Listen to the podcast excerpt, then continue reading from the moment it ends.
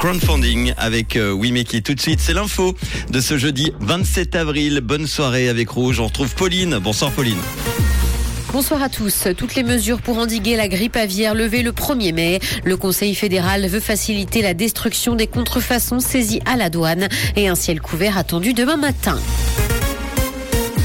Toutes les mesures pour endiguer la grippe aviaire levées dès le 1er mai. Aucun cas n'a été détecté chez les oiseaux sauvages ces dernières semaines, comme l'a annoncé l'Office fédéral de la sécurité alimentaire et des affaires vétérinaires. La grippe aviaire a sévi presque partout dans le monde cet hiver et en Suisse, elle a particulièrement touché les mouettes. À l'heure actuelle, aucun vaccin contre la grippe aviaire n'est autorisé dans le pays.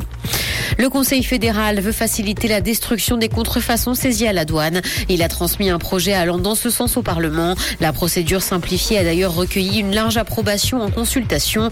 Le gouvernement souhaite donc protéger les entreprises helvétiques et ce alors que la Suisse est le quatrième pays le plus touché par la contrefaçon. La forte progression du commerce en ligne aggrave d'ailleurs ce problème.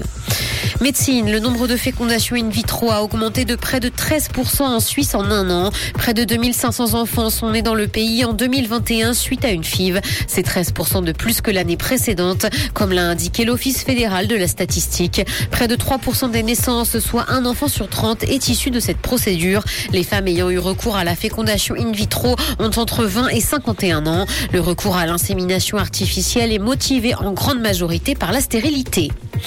Dans l'actualité internationale, crash du Rio Paris, le parquet général a fait appel de la relaxe d'Airbus et Air France. Un récent jugement a mis hors de cause le constructeur et la compagnie aérienne près de 14 ans après la catastrophe qui a fait 228 morts. La décision avait suscité l'écœurement des proches des victimes dans cet accident qui est le plus meurtrier de l'histoire des compagnies françaises.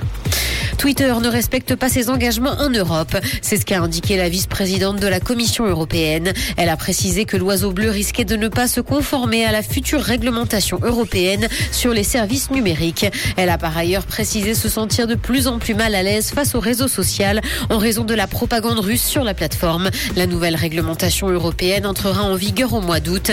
Elle rappelle que la liberté d'expression dans l'Union européenne n'est pas illimitée. Alec Baldwin s'est dit reconnaissant du soutien qu'il a reçu. Le tournage de Rust a repris suite à l'abandon des charges pour homicide involontaire contre l'acteur. La directrice de la photographie du tournage était décédée en 2021 après que l'acteur ait utilisé une arme censée être chargée à blanc. La semaine dernière, son avocat avait annoncé que les charges pour homicide involontaire portées contre lui avaient été abandonnées. Du soleil et des nuages au programme demain matin. Côté température, le mercure affichera 12 degrés à Lausanne et Carouge, ainsi que 14 à Gland et Palinges. Bonne soirée à tous sur Rouge. C'était la météo, c'est Rouge. Merci beaucoup Pauline. Retour de l'info en fin d'émission tout à l'heure à 19